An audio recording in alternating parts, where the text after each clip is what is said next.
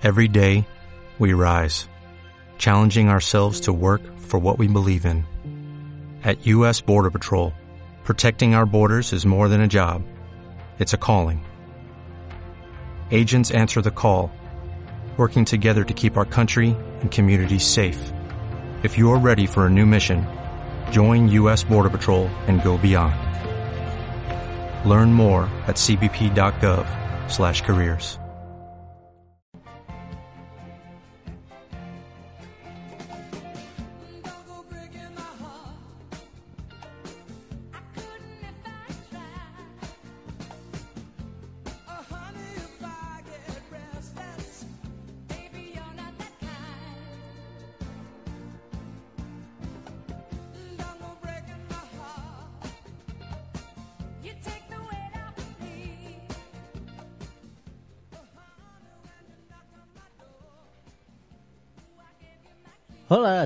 chavales y chavalillas.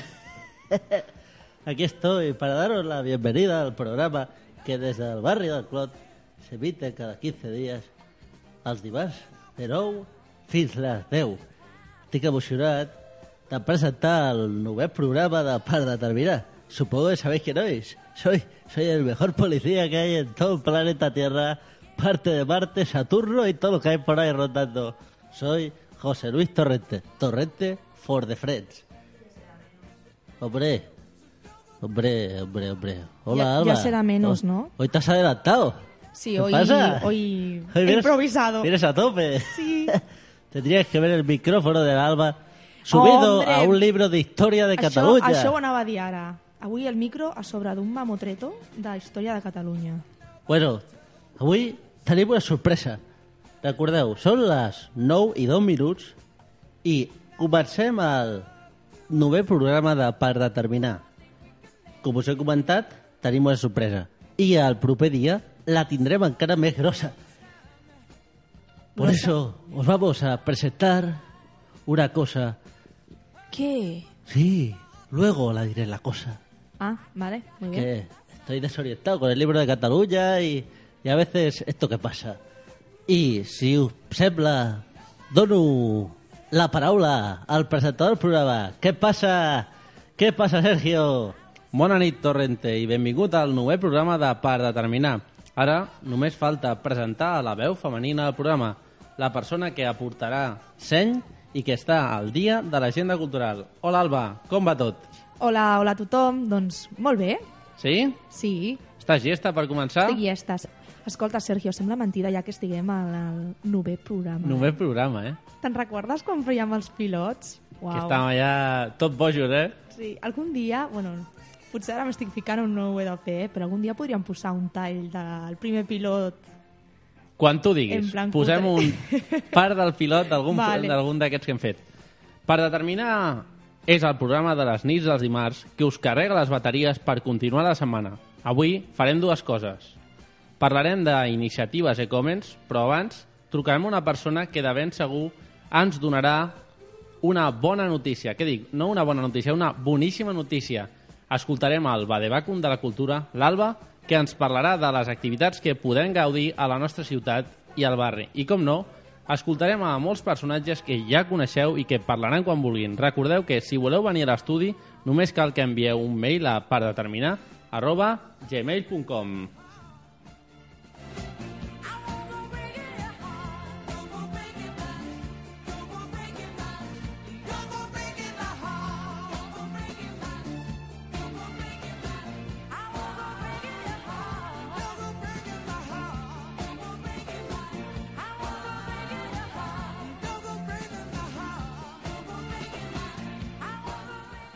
Doncs ja sabeu, benvinguts a Per a Terminar, el programa que s'emet les nits del dimarts quinzenalment.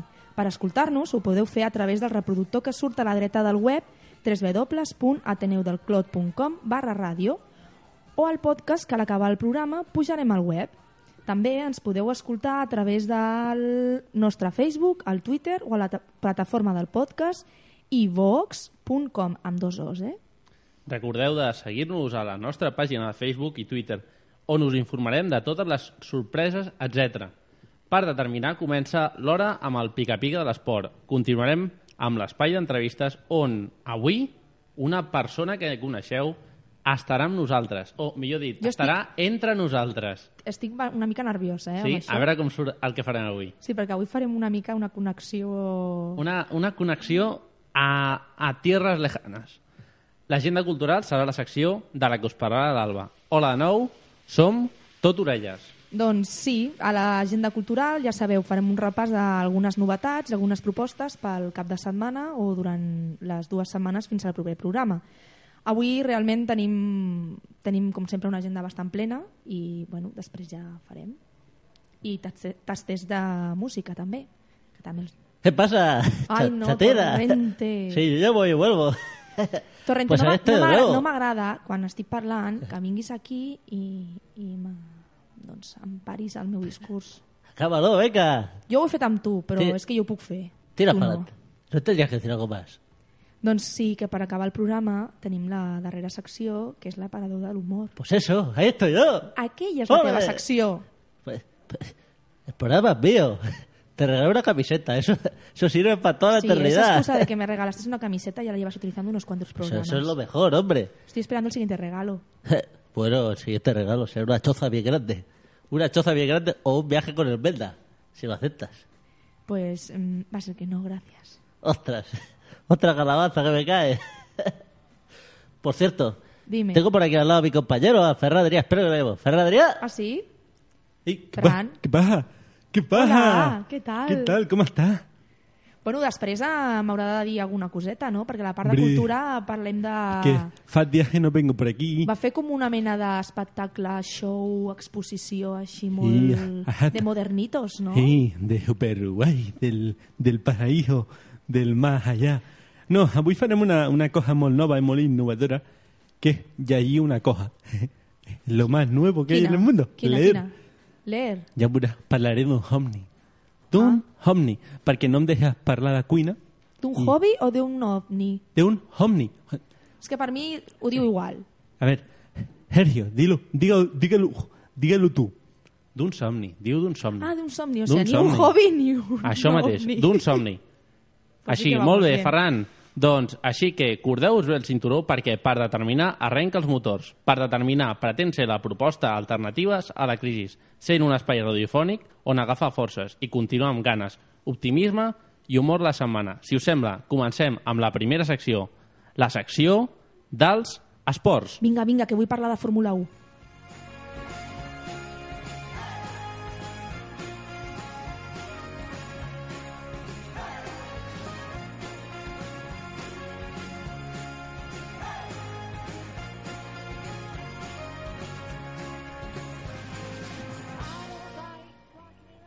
Després d'un cap de setmana on el Barça s'ha proclamat campió de la Lliga de Futbol, abans de jugar el diumenge enfront de l'Atlético de Madrid, comencem parlant dels principals resultats a la primera divisió. El partit del Barça davant de l'Atlético va acabar amb un 2 a 1 al camp madrilenc. Pel que fa als blancs, el Real Madrid va empatar a 1 enfront a l'Espanyol. Per cert, Sergio, vas veure la Rua? La Rua no la vaig veure, no la vaig veure, però m'han dit que hi havia alguns jugadors que anaven una mica tocats. Així? És que em sembla que havien estat dinant abans, oi? En una masia... Sí, a una masia celebrant. molt bona i tal. Suposo que, com sempre, com tenen allà la seva cerveseta, van prenent, van prenent i amb la solana... eh, Una més una més una... una més final- una són 10. Exacte. I llavors acaben tots fets caldo. Al barri, el Júpiter està a la 18a posició, quedant primer l'Olot amb 78 punts, dos més que el Cornellà, que està segon. Per darrera posició de la classificació, el Balaguer, amb només 24 punts. I ara que ja hem parlat dels resultats de l'esport de pilota, de la darrera setmana, passem a anunciar un partit, un partit que aquest divendres ningú es pot perdre. Quin partit? Escolta, puc dir una cosa? Sí, Ara digues, fem un digues, digues, digues, digues. Crec que per primera vegada en dues setmanes portem un dimarts fent el programa i no hi ha partit del Barça. Pot ser? Ostres, pot ser. Com que no hi ha partit del Barça? Què vols dir? Doncs que a la, a la mateixa vegada que estem fent el programa no Ah, hi ha sí, un partit exacte, en directe sí. a la tele. Sí, sí, cert, cert. Feia temps. És que és, és una emoció. Com ho això, controles, eh, això? Oh, tant. Doncs uh, quin partit tenim? Doncs la final de la Copa del Rei, que comença a les 21.30. Es podrà veure per televisió, per TV3 i per televisió espanyola. I s'enfronten el Real Madrid i l'Atlético. I ara, la secció dels esports que a mi m'agrada més. Home, quina és? Fem un... Pujo música? 5 cèntims de Fórmula 1. Pujo música Puja música i fas perquè així diguis, has tirat una efecte. sintonia diferent? Vale, ara... Baixa-la. Oh, molt bé. Parlem de Fórmula 1. Doncs parlem del Premi de- d'Espanya, de, que va ser aquest diumenge amb un 27% d'audiència. déu nhi eh? Com va pujar en la Fórmula 1. Exacte, va a tope. Clar, i com no, per veure com va guanyar l'Alonso, que sortia d'una cinquena posició i va acabar primer, seguit del, de Raikkonen i amb tercer Massa, el seu company d'equip a Ferrari. La classificació crec que Alonso ja ha retallat i està només a 17 punts de Vettel en el Mundial de Pilots. Sí, exactament. Està tercer, exactament. Primer està Vettel, segon Raikkonen, tercer Alonso i cinquè Massa. Massa. Per davant, Hamilton, amb Clar, 50 o sigui, punts. quart Hamilton i cinquè Això Massa. mateix. T'ho dic diferent perquè la tabulació de l'ordinador és el que té. Sí, no? T'ha faltat un intro aquí. Ferrari es va coronar com l'autèntic vencedor d'aquest premi, portant al podi a Alonso en primer lloc i el seu company Felipe Massa a la tercera posició. A veure, i, i ara això... Torrente, ¿estás por aquí ¿Qué o pasa? qué? Dime, dime, chiquilla. Es que parece ser que tienes una sección aquí ya fija, porque ya Ostras, esto Todo, todo es impresionante. empieza a no ser normal. Hombre, a ver, he venido mm, aquí yo... Sergio, ves preparando la sintonía. Torrente, a ver qué tal lo hace hoy, ¿eh? hombre, yo... Tú sabes que yo nunca es el toro. No, yo no lo hago estupendamente. Nos va a sorprender. Hombre, cada día sorprendo a, a muchas chicas. No, y, dejar a y la tú no gente- serás la última, Dejar a ¿eh? la gente em, muerta, la deja todo, siempre. Pues, ¿quieres quedarte ver. muerta? Me quiero. Pues empezamos la sección. Vale, a ver.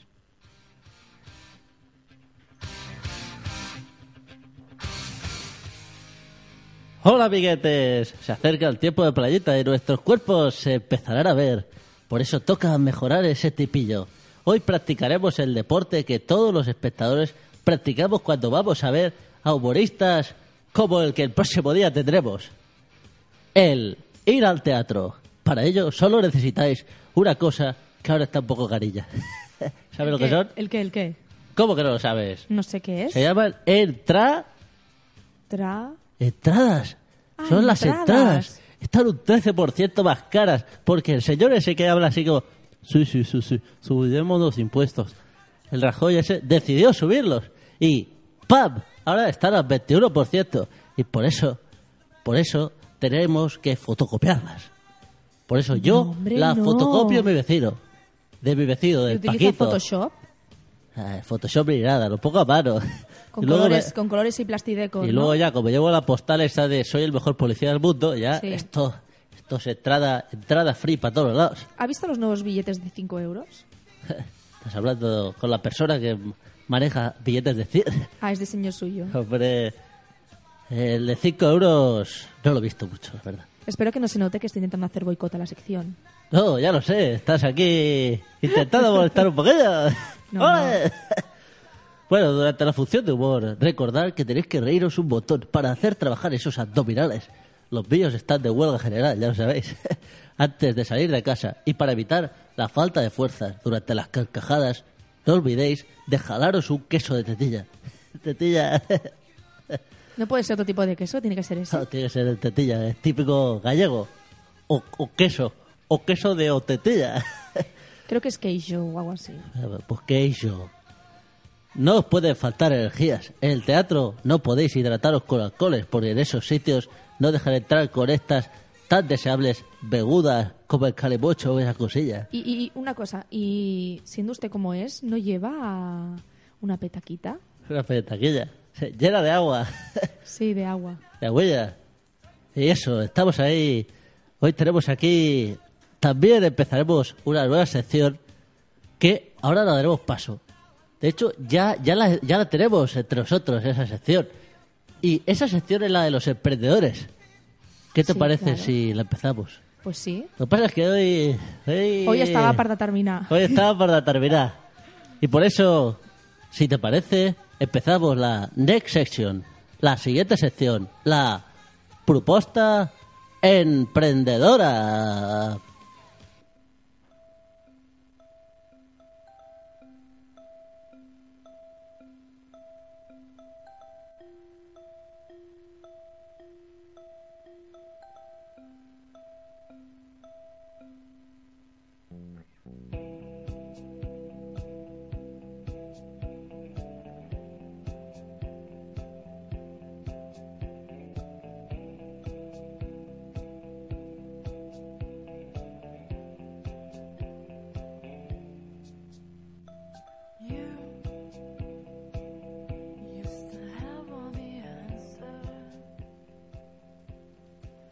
Arribats a les 21 i 15 de la tarda, toca començar la segona secció, que és la proposta emprenedora de la setmana.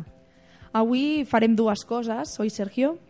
Exacte, farem dues coses. Per una banda, trucarem a una persona que pel seu nom potser no és molt coneguda, però de ben segur que sí que si us dic el senyor Barragán sí que el coneixeu.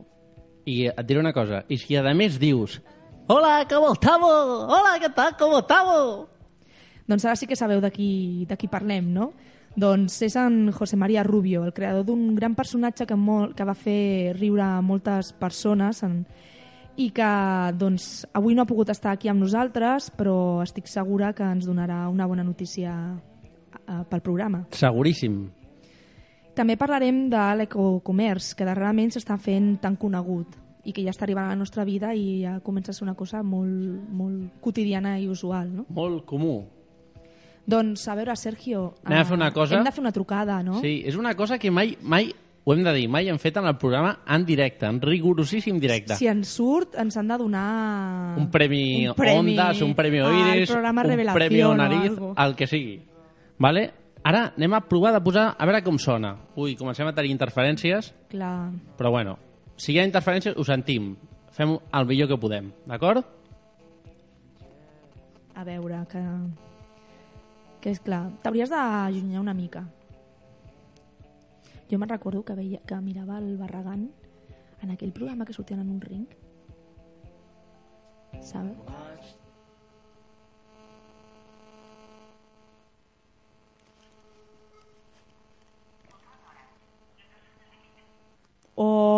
Oh, buzón. Buzón Orange. Bueno, Bueno, no pasa nada. Lo volvemos a intentar. Provarem de trucar-lo més tard, Exacte. A i si veure no, si ho segurament, aconseguim. segurament que ella ens trucarà. Si no, de Què- totes què ens, Què maneres... ens volia dir ell? De totes maneres, ella ens vol dir una cosa. Jo no la desvetllaré perquè Vale. jo, jo soc... Mira, ara mateix el tenim al telèfon. Oh, perfecte. A veure. A veure si surt. Hola? José María? Sí, Josep Maria? L'hauràs d'apropar, eh? A veure, estem fent proves aquí. Sí.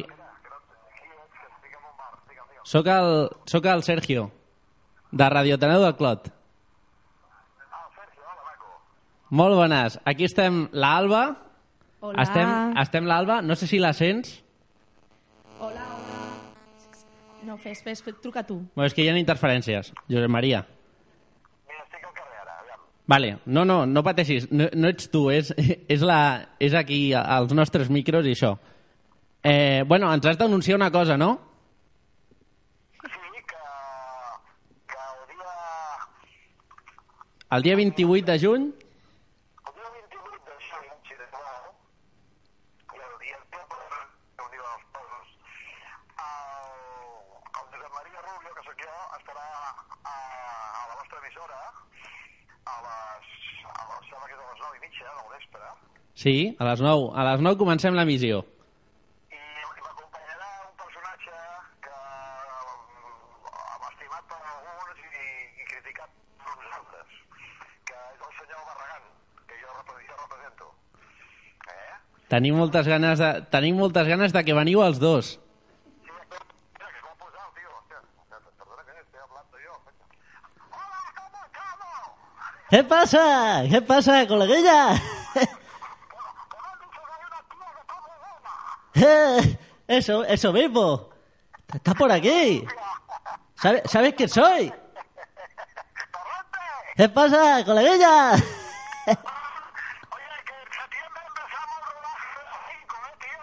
Eso, eh, el próximo día lo hablamos, ¿vale? Sí, yo, cuando venga a la emisora, junto los tres gemenejes que tenemos en las 5. Eh, eso mismo, venga. Por cierto, que dile que se ponga tu compañero José María Rubio, hombre. El, el Yupi, ahora se pone el Yupi, maricón, un momento. Tú, es para ti. Hola, ¿qué tal? Hola. Molt bones, José María. Hola, Marco, ¿qué tal? Bueno, eh, després d'haver sentit el, el Barragán i tenir aquestes ganes tan grans de que vingueu, els dos. Sí, home, pues a- aquí estarem, tio, estarem i us explicaré coses de la pel·lícula Torrente 5, que si Déu vol la volia començar a rodar a l'agost, però l'agost no, no, no he pogut acabar el guió ni fins a setembre, no, no, es comença el rodatge. Molt bé, perfecte. Moltes ganes de que ens expliquis això i moltes altres coses més. I, per cert, perdona, eh? avui volíem, volíem anunciar que el proper diumenge, 17 de maig, actues al quartier de Pedralbes.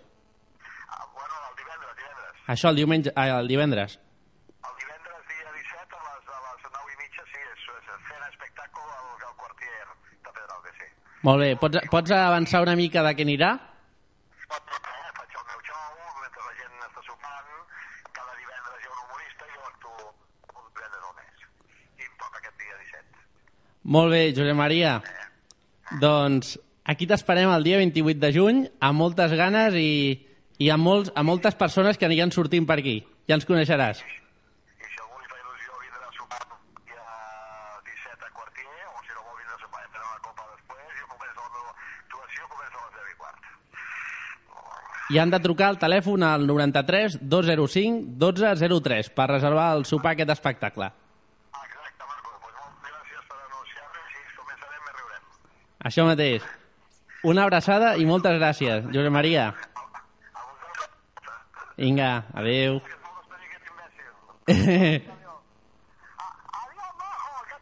un escarabajo. moltes gràcies. Adeu, Barragán. Adeu, Adeu. adeu. Ostres, que guai, no? Bueno, no sabem si s'haurà sentit molt bé, però, bueno, clar, aquí a l'estudi sí. Aquí l'estudi ho hem eh? sentit, però no patiu que el proper dia, que per això eh, el Josep Maria havia de venir avui, però no ha pogut venir, llavors Ens vindrà el proper dia, que és el dia 28, que et diré una cosa, la sorpresa no és Quina? aquesta, Quina és? és que celebrem el desè programa. Ostres! I llavors tindrem una festassa per tot l'Ual. Que guai. Parlarem de Torrente i amb 5, El... parlarem, entrevistarem el Barragán Josep i parlem de creativitat i moltes coses més. I ara, de què parlem? De què parlem? Parlem de l'e-commerce. Doncs sí, parlarem de l'e-commerce, de com ha evolucionat i què significa l'actualitat. També donarem exemples de botigues online originals que han sorgit d'idees creatives. Tenim exemples de roba, ulleres, sabates i moltes altres coses més. Parlem de l'e-commerce o comerç via online. Segons un estudi de la Fundació FTI, a l'actualitat més de 200 200.000 professionals es dediquen en ple a l'e-commerce i es preveu que al 2017 més de mig milió s'hi dediquin. Cada dia això va increixendo, no? Va a tope això. Cada cop més sorgeixen idees de webs de venda online on no en distribuïdors sinó amb els fabricants, no? Vull dir que els mateixos fabricants ho venen a través de les seves botigues online. Llavors s'arriba directament al, al client. Clar, exacte. Venent online, molts fabricants s'eviten el benefici que el distribuïdor tenien sumant-se del seu. Clar. I mm, doncs per emportar endavant es requereixen coneixements informàtics, així que qui ho tira, qui ho, qui ho engega, doncs ha de ser gent preparada, no? D'aquí també segurament noves professions que sorgeixen a partir de, de l'e-commerce. Clar, molts paletes a lo millor mm, s'han quedat sense feina, però a canvi d'això hi ha persones que han fet enginyeria informàtica o que han estudiat qualsevol altre cicle formatiu vinculat amb la informàtica o simplement autodidactes que saben d'informàtica que aquí han trobat Doncs una, Una nova forma, vessant. Una forma de, de desenvolupar la seva professió, no? I, bueno, Sergio, uh, tenim algun exemple? Exacte. Tenim un exemple que A veure, digue'm. és la Beta. Us parlaré de la Beta. La Beta és és una Beta? empresa, és una empresa. T'he de confessar una cosa. Ah, aquí no t'ho confessaré ara. Digue'm. Que havia perdut el paper Estava i aquí el tinc. aigua. No passa res, home. Ja, Un litre, eh? Un litre i mig que s'ha portat aquí d'aigua. és per si em dóna la tos. La, la, la taula està coixa, eh? Del pes que fa el quilo i mig aquest d'aigua. Anda, anda, tornem a l'e-commerce. Us parlaré de la Beta, una empresa d'Andalusia, exactament és de, de Màlaga, que farà poc, exactament des del gener d'aquest mateix any, 2013, ha engegat una empresa de fabricació artesana d'ulleres de sol de fusta. Ulleres de sol de fusta? Sí, dos conceptes. Ha barrejat la natura, la fusta, que és una cosa tan única i tan, tan exemplar, que un arbre creix una vegada i ja està, vale? i per, una altra vegada, eh, per una altra banda ha juntat el, el concepte de ulleres de sol. Llavors, a partir d'aquí, ha generat això, ulleres de sol de fusta. En això es basa el seu negoci. El Carlos García Almagro, el Manolo Treviño, Fernández i l'Antònia Lucena Torres són els seus creadors. I aquestes ulleres es reciclen? No, o sigui, aquestes ulleres surten de fusta que compren aquestes persones, Sí. de l'arbre, que la tracten, no massa per això, i a partir d'això fabriquen les muntures i després posen el que fa el, el giro, que és el, les bisagres, que són d'acer Vale, inoxidable com qualsevol altra ullera. Llavors, eh, la beta el que fa és ven una, un producte, que en aquest cas són ulleres, que ells consideren que és singular i únic. I bueno, ells no ho consideren, ho considera qualsevol persona. Què penses, Ponset? Bueno, jo mai havia vist unes ulleres de, de fusta. Hombre, hola, eh? Hola, senyor hola, Ponset. hola. ¿Qué tal? Vostè havia vist unes ulleres de fusta alguna vegada? Eh, nada más vi unas gafas que eran las mías y, y le pienso que eran las, las de otros eh, seres, pero es verdad ahora que lo dice, que lo decís, ya no sé ni la forma verbal que hablo, eh, que vi unas, unas gafas en la Universidad de Harvard Sí. eh, hace exactamente 500 un año. años? No, un año. Ah. Un año. Un año. 500 años habían otras cosas, pero no me acuerdo porque la memoria, las neuronas ya empiezan a flojear.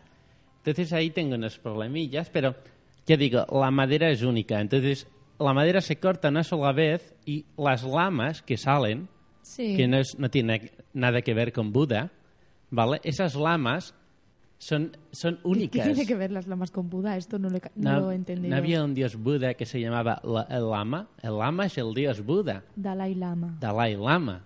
Por Sí. eso lo decía. Veo que las neuronas de un científico como Punset Tienen interferencias. tienen hoy. interferencias.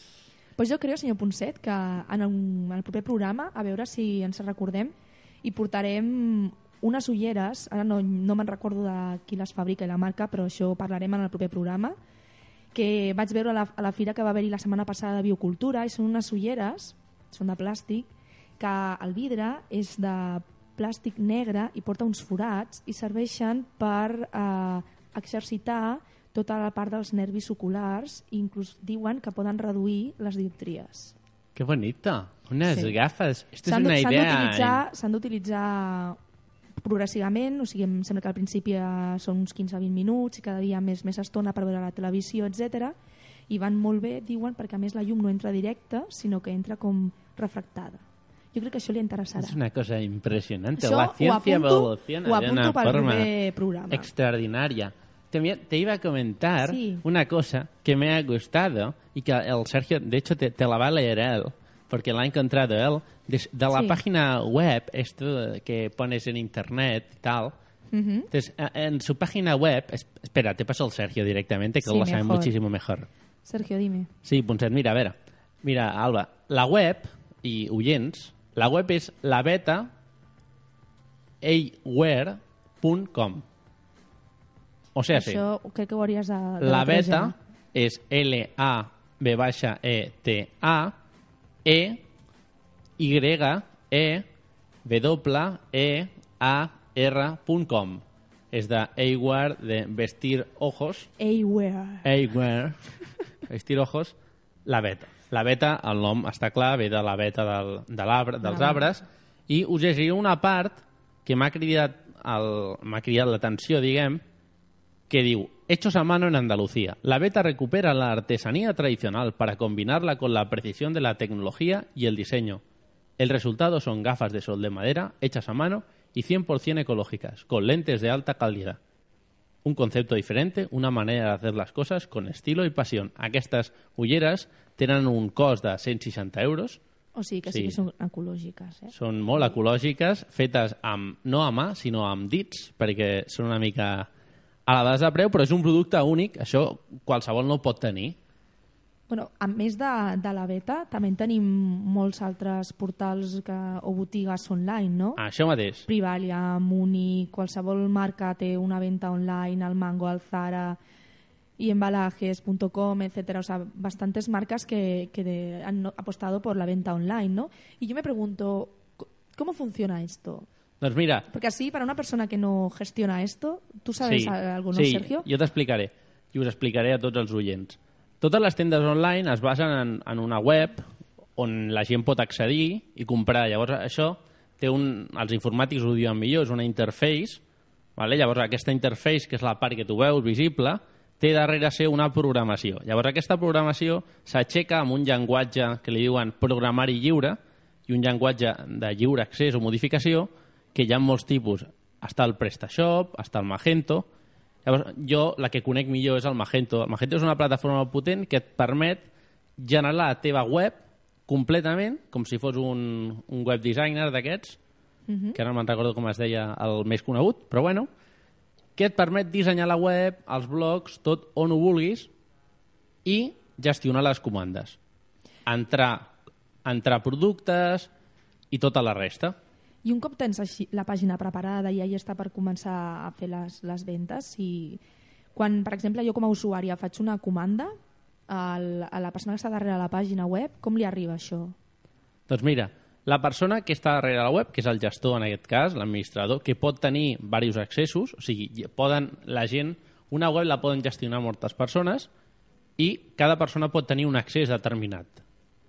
Pot, Vols dir pot un estar accés la- a una determinada àrea o... a una determinada Vale. àrea. Pot estar el, el de producció, que s'encarregui només de gestionar les comandes, o pot estar el de qualitat i nous productes, que gestioni només el catàleg de productes, però al final la pregunta que tu m'has fet és el que està darrere, posem per nom administrador, aquell rep un email, això ho, conf- ho configures amb el TPV, que el TPV és la terminal de pago virtual, que és la passarel·la de pagament virtual amb el banc, que el que fa és t'envia les dades, un email que et remeten des de l'oficina bancària, dient que tal comanda ha estat pagada, abonada a la seva compte. Sí. D'aquesta manera, a part, en el teu correu, que tens redireccionat de la, del gestor, t'arriba un altre dient exactament el mateix, que el, el pedido, la comanda, ha estat gestionada.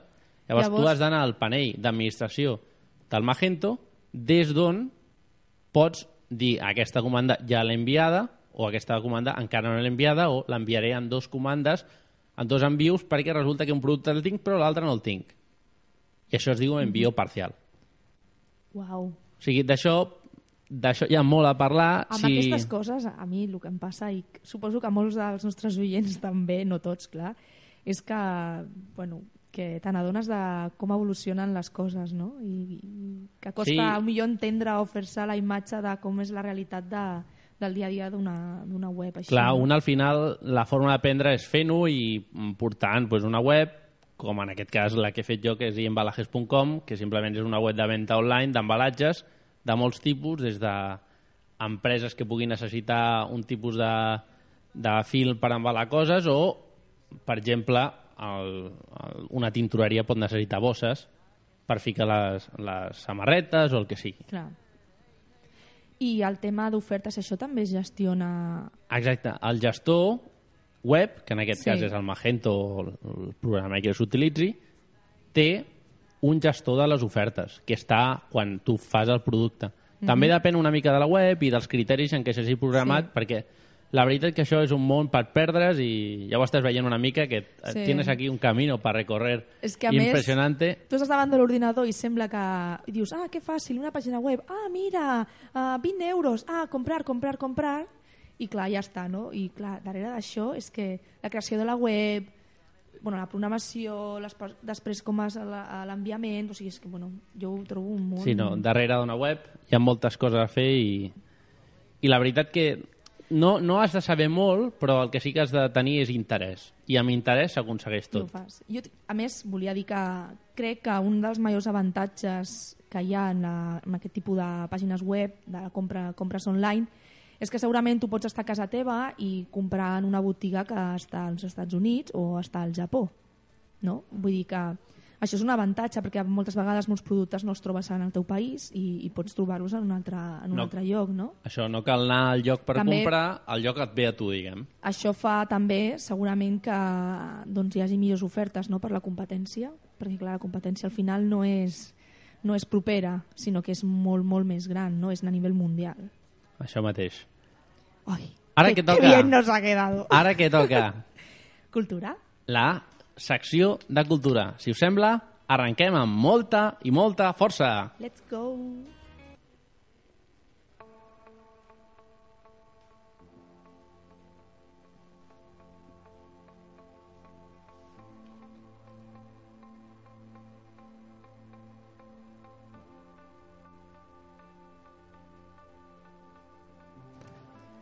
Doncs comencem amb una proposta que és la nit dels museus, el proper dissabte 18 de maig és la nit dels museus a la ciutat de Barcelona i l'àrea metropolitana. De 19 a, 18, a 1 de la matinada teniu doncs, moltes activitats en els principals museus que s'han adherit a aquesta proposta de l'Ajuntament i que bueno, realment és molt interessant perquè a més és, són portes obertes. Aquest any, a més, coincideix amb el Dia Internacional dels Museus, que és el mateix dia, on també hi ha portes obertes en els seus horaris eh, habituals. Normalment què passava? Que el Dia dels Museus era un dia entre setmana, portes obertes a aquests museus, i la nit dels museus es feia el dissabte següent. Aquest any doncs, és el mateix dia, o sigui que és de primera hora del matí fins a la una de la matinada, no teniu excusa per no anar als museus, no? No, no, no, jo no aniré, aniré segur. Pensa, pen, I penseu que teniu més de 60 museus de Barcelona i àrea metropolitana per, per escollir. Enguany hi ha algunes novetats de nous centres que han obert i en destacarem, per exemple, el Centre del Contemporani de Barcelona de la Fabra i Coats i la nova seu del Museu del, Museu del Disseny de, de Barcelona, el Design Hub, el que està a la plaça de les Glòries. A més, també entra al Museu del Futbol Club Barcelona, que això sé que també... Ostres, i per això... molts de vosaltres serà molt motivador, no? Però és gratuït? Sí, sí, clar, portes En- obertes de Ostres. 19 a 1. Molt bé. A més, entre aquestes hores hi ha una sèrie d'activitats on, de vistes guiades, concerts, etc. I per destacar algunes, doncs, en destacarem dues. Et sembla bé, Sergio? Cap problema. Endavant. Doncs la primera és una, són unes visites que duren 15 minuts i es van repetint cada 15 minuts en aquest horari de 19 a, 20, a 1 de la matinada i són les visites a l'aquaducte romà de Barcelona, que també està molt bé, no? Segurament molts mm, no ho sabeu on està o no us han explicat mai, doncs és una bona oportunitat per anar i que algú doncs, ho expliqui i aprendre una mica de la història de la nostra ciutat, no?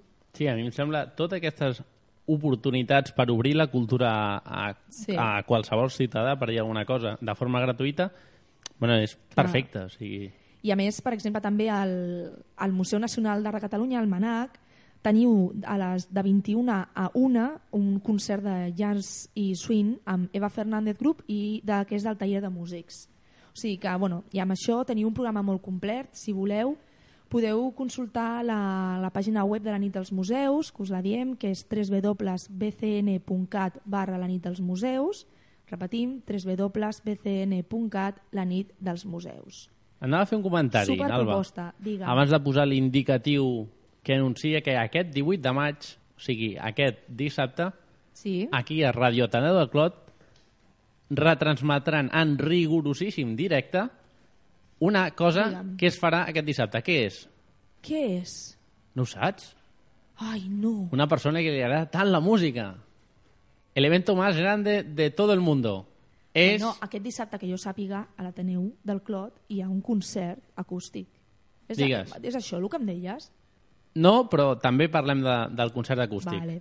Doncs aquest, aquest dissabte 18 de maig a les 22 hores hi ha un concert acústic de José Javier Domínguez que val, bueno, són 4 euros però bueno, està molt bé Està no? molt bé. o sigui, els Bona músics- música, la en un lloc... música, l'art s'ha de pagar Clar, en un lloc agradable. i tant I- què és el que deies tu? Això. Llavors, el 18 de maig, a les... A quina hora? a les 22 el concert de José Javier Domínguez Els porteu dos monedes de 2 euros i... Perfecte. Ja tindreu l'entrada i podreu escoltar el I una José Javier. Domínguez. És molt I recomanable. per la nit, en un horari que ja es dirà a través de les xarxes socials, de la web de l'Ateneu i tot això, començarà la retransmissió de l'especial d'Eurovisió. Ah, que, com sí, t'he dit, és rigorosíssim directe. Sí, sí, sí, Hi haurà molta gent de molts programes Que guai. I tot això. Si podem, hi anirem també. Serà un pupurri de ràdio, no? Acabarem de l'Eurovisió molt bé. Jo això no m'ho perdo, eh? o Jo vull escoltar tots, eh? Bueno, clar, clar.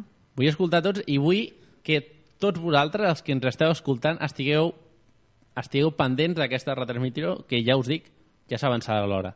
Ara, una mica de la Continuem. falca d'Eurovisió. Anys i panys, els països d'Europa enviaren els seus millors cantants a un esdeveniment que dirimia qui tenia el més alt nivell musical. Però amb el temps van veure que era molt més divertit enviar-hi el mamarratxo més excèntric que trobessin.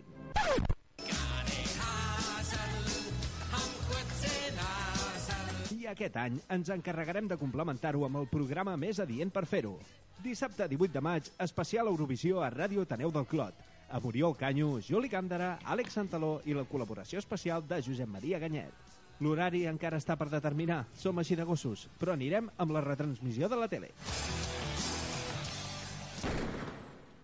Ja heu sentit, l'horari està encara per determinar, com el nostre programa. És que això no, no, no s'ho han de perdre, eh? Clar, per res del món. Què ens Continuem. expliques de la Carmena Amaya? Doncs sí, la Carmen Amaya, molt famosa, oi? Doncs ara s'acaba d'inaugurar una exposició al Palau de la Virreina, que és el darrer any de Carmen Amaya. Allà trobareu doncs, una exposició de fotografia molt interessant que ret homenatge a la mítica bailaora a través d'una sèrie d'imatges que són molt, molt expressives que han fet a la Colita mm, i el Juan Vinya, que són dos fotògrafs molt, molt famosos. I aquestes imatges doncs, eh, expliquen i mostren el seu últim any de vida. La veritat és que la Carmen Amaya és molt famosa, molt estimada i aquesta exposició té molts visitants. A més, recordeu que totes les exposicions del Palau de la Virreina són gratuïtes. Ostres, i O si sigui no... I si no, un no mail ha- a per determinar arroba gmail.com i l'Alba us informa de tot. Sí, si voleu consultar aquesta exposició de la Carmen Amaya o d'altres que es facin allà, podeu entrar a www.bcn.cat barra la virreina, www.bcn.cat barra la virreina. I, bueno, bueno, anem per les propostes musicals. Home, posem una. Bueno, en primer, de moment. primer, primer hem de dir que, si us en recordeu, la setmana passada vam tenir aquí el grup de música de Ponme Otra, que van ser molt macos, van estar aquí tot el programa, ens van explicar, ens van tocar en directe, i vam anar a la seva presentació del disc, que va ser aquest dissabte eh, passat, A la sala KGB. de Gràcia, i bueno, amb molt d'èxit, i la veritat és que ens ho vam passar molt bé, una música molt canyera, i que us recomanem. Van assistir... Van assistir... Avui estan passant fenòmens paranormals. fenómenos paranormales. Fem una cosa, truquem al, al nostre amic... Ara, ara... A l'Iker. improvis- A l'Iker, a veure què ens explica. Què està vale? passant aquí? Va, anem, anem a trucar a l'Iker. A veure, anem, anem a parlar amb ell. És que no ho entenc. Sintonia o sigui, de l'Iker Jiménez. ens ha marxat la llum. Sí, sí, però tot va. No podem veure el guió, no podem veure res. No pateixis. Nosaltres farem ràdio. I la Vale. gent de casa ho veurà que farem ràdio. Anem, anem a veure què ens diu l'Iker. Va, sintonia de la nave del misteri aquesta tan famosa. Vaig a fer una, una foto per Facebook.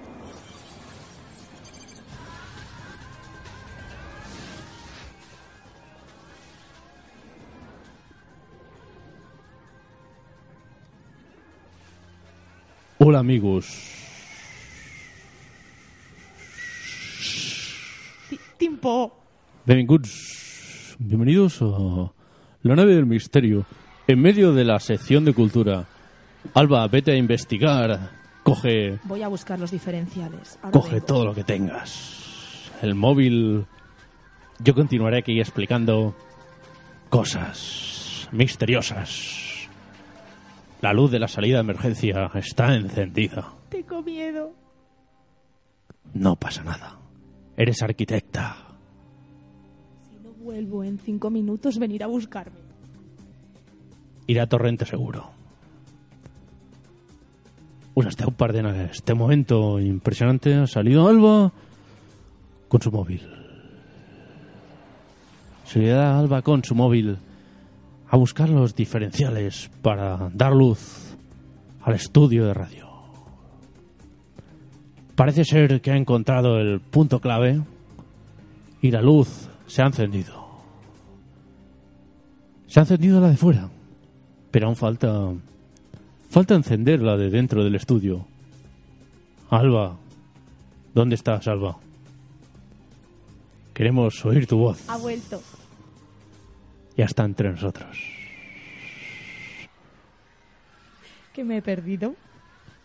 No te has perdido absolutamente nada. He estado haciendo una retransmisión en Ha sido, rigurosísimo ha sido directo. un duendecillo que ha estado toquineando diferenciales. Y los diferenciales se han apagado.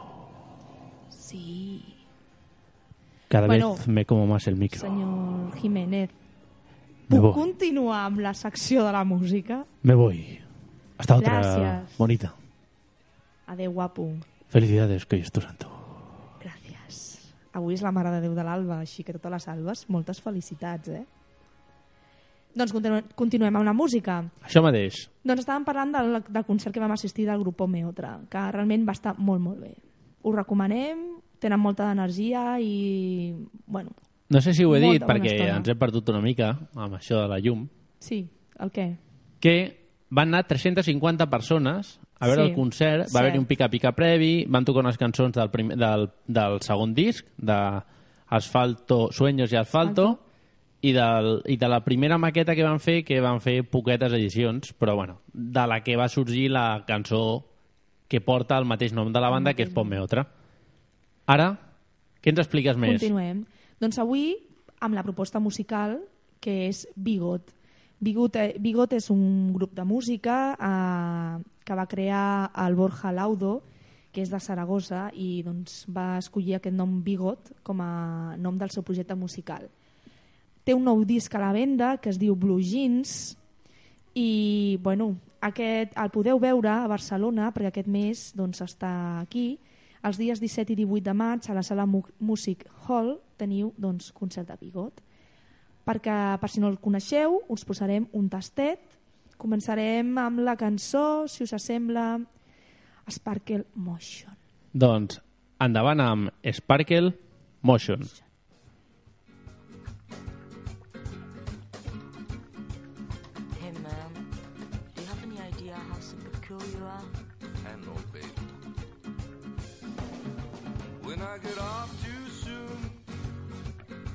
I've been far from you. Sometimes feel underdone, turn back the way to the California girls.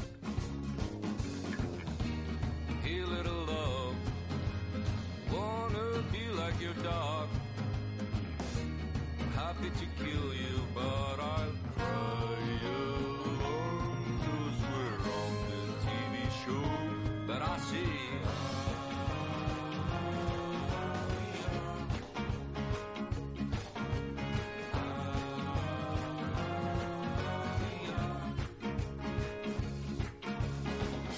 Sometimes I feel like I don't have a partner.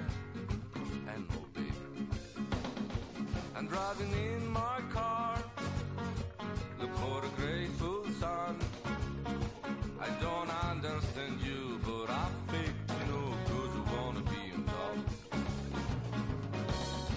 You gotta be best. Better than the fucking rest. You gotta be fast and handsome.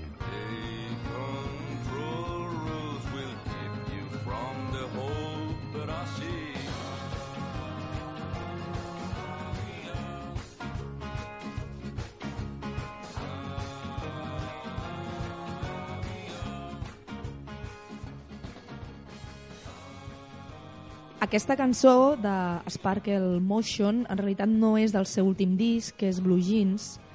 Eh, L'hem portat perquè, bueno, eh, eh, pensem que és una de les cançons més maques que té Bigot. Eh, correspon a estar inclosa dins de l'àlbum This is the beginning of a beautiful friendship de l'any 2010. El seu primer àlbum va ser l'any 2009, després doncs, ha fet els àlbums bastant continuats, el 2010, aquest que us hem dit, el 2011 i finalment el 2013 el Blue Jeans, que va gravar a, a Brasil, on es noten les seves influències. Intentarem portar-vos alguna cançó del nou disc, però bueno, avui no ha estat possible. Però després tindrem una altra cançó. Després tenim una altra cançó, que és el mateix àlbum, de l'any 2010. Doncs a Bigot és una persona és molt peculiar i realment els seus directes són molt, molt bons, amb molta energia també i fa una, un espectacle espectacular, valga la redundància. I si voleu etiquetar una mica la seva música, doncs di, podríem dir que és una mica així com un folk, no? Jo trobo que és una cançó molt fresca, ara, així per com per l'estiu, no? Sí, no, no. Molt... Propera cançó d'estiu, no? A veure si, si, si bueno, intenta arribar a cançó ja té aquestes anys, eh? perquè ja, sí, cançó ho sé. d'estiu, no? Ja saps que aquí a cançons d'estiu sempre és perrea, perrea. Sí, sí. Perrea, perrea. Exacte. O el Juan Magán, un d'aquests, que Ai, sempre calla. posa, sí. posa música d'estiu. I ara què ens toca? Ara de què, què fem? Què fem?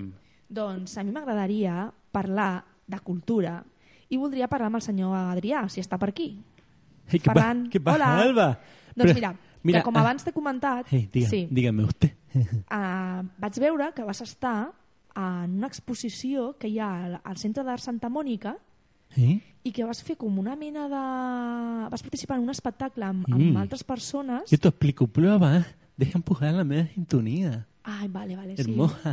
Vale, vale, anem per parts.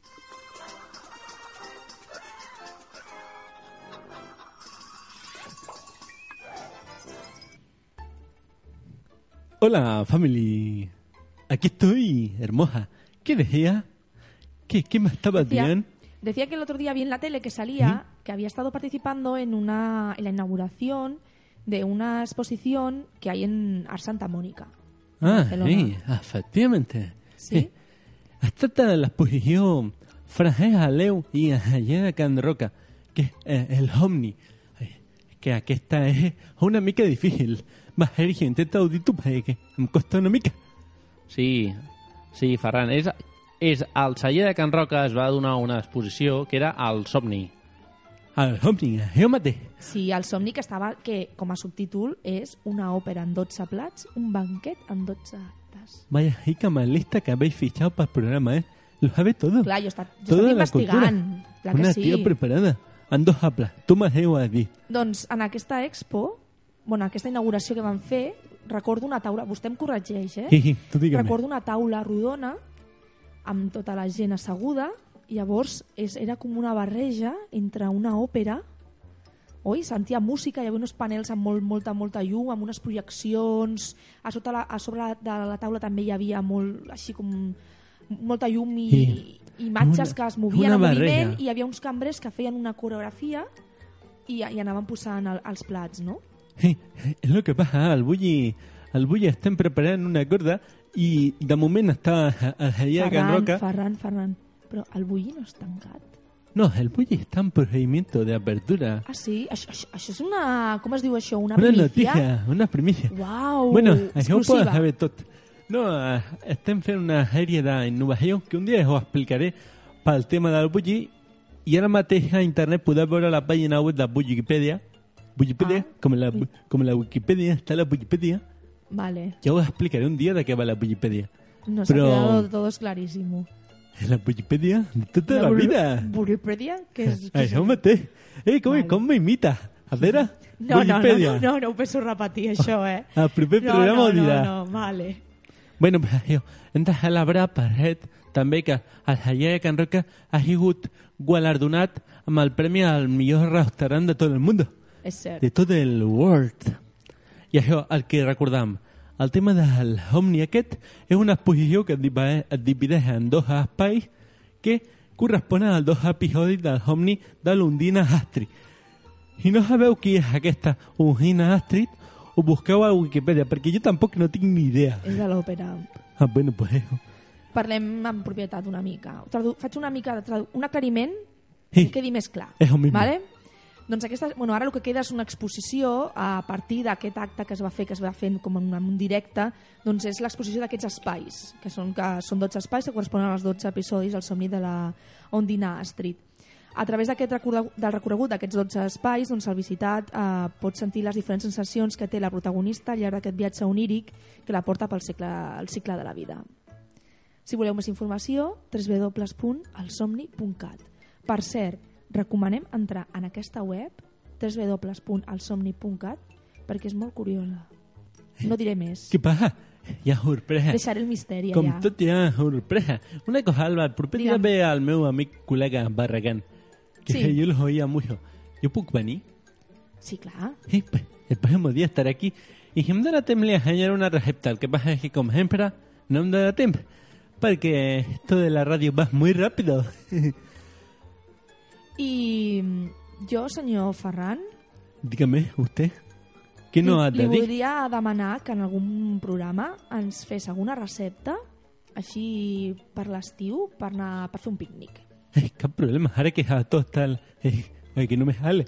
Avui, que avui, no, avui no acompanya perquè plou, però properament jo crec que els propers dies amb el sol... Cap problema. En alemany, en alemany es diria kein, kein problema.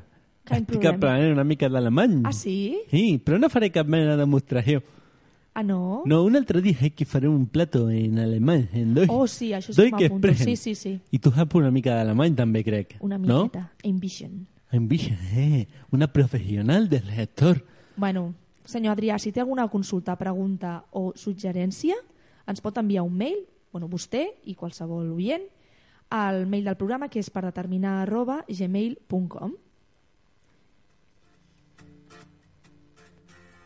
Vols saber l'imprescindible del futbol per no quedar malament davant d'algú? Estàs fart d'escoltar les notícies de la crisi actual i vols escoltar propostes innovadores per canviar el futur? Vols conèixer les activitats que es fan a Barcelona i al nostre barri? Sí, sí, tú, tú, Satiro Chata, que nos está escuchando. ¿Quieres pasártelo bien con mis amiguetes? Hombre, pues claro, Torrente, un monarca y cualquier oyente siempre lo desea. Doncs escolta el per determinar els dimarts, quinzenalment, de 9 a 10, És a ateneuracross.com barra ràdio amb rigorosíssim directe. wasted on fixing all the problems that you made in your own head.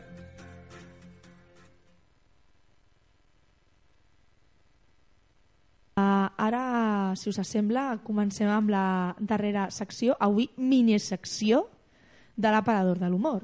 endavant amb l'aparador de l'humor. Sintonia, Sergio.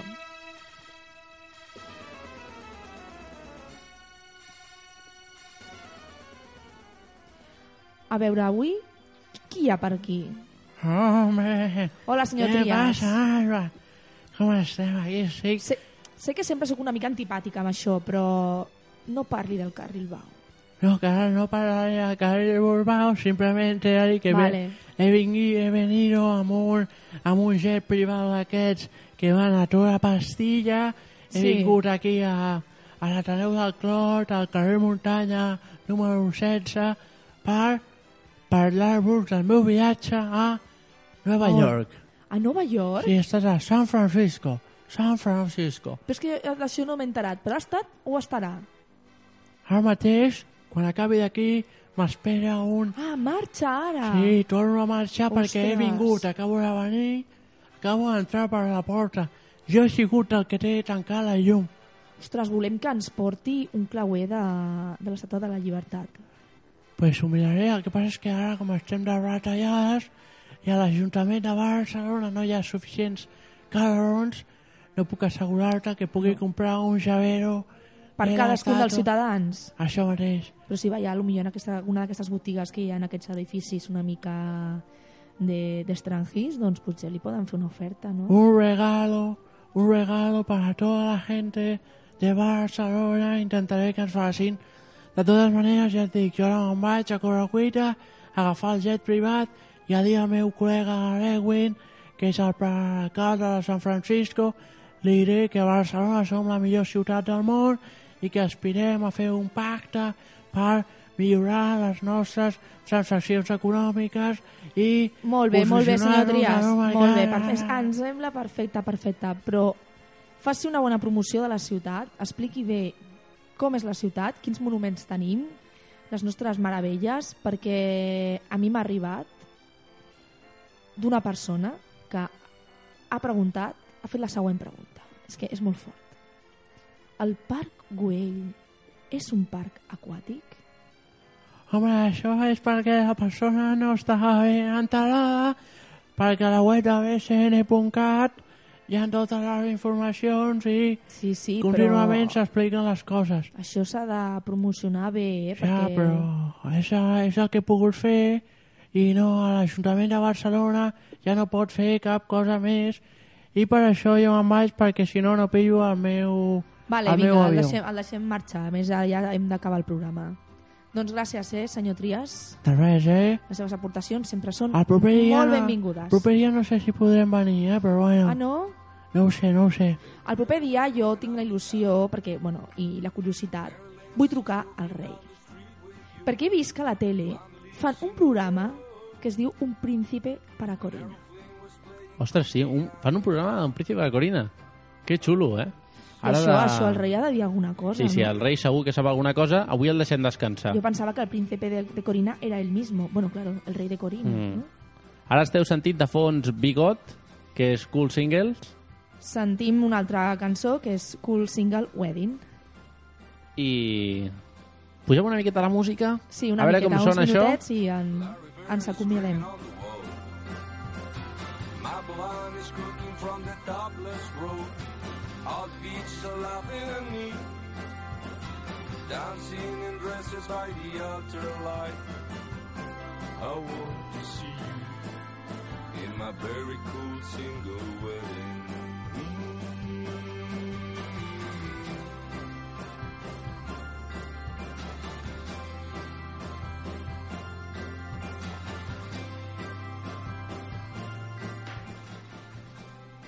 Ens veiem el proper dimarts 28 de maig a les 9 de la nit. Recordeu que també ens podeu seguir al Facebook de Per Determinar i en el Twitter arroba Per Determinar on trobareu el que hem fet i el que farem.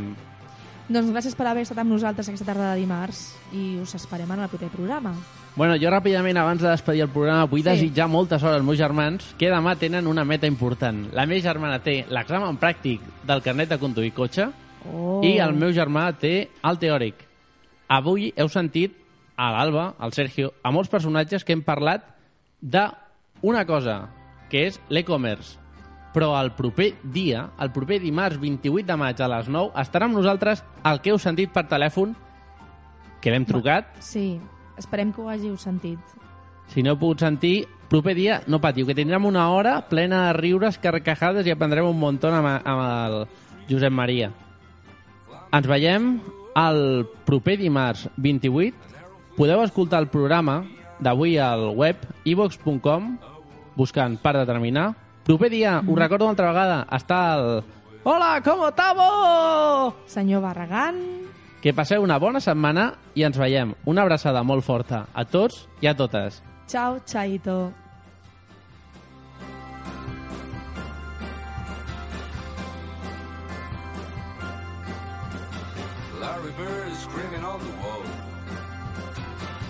My is cooking from the topless road. The beaches are laughing at me. Dancing in dresses by the altar. I want to see you in my very cool single wedding.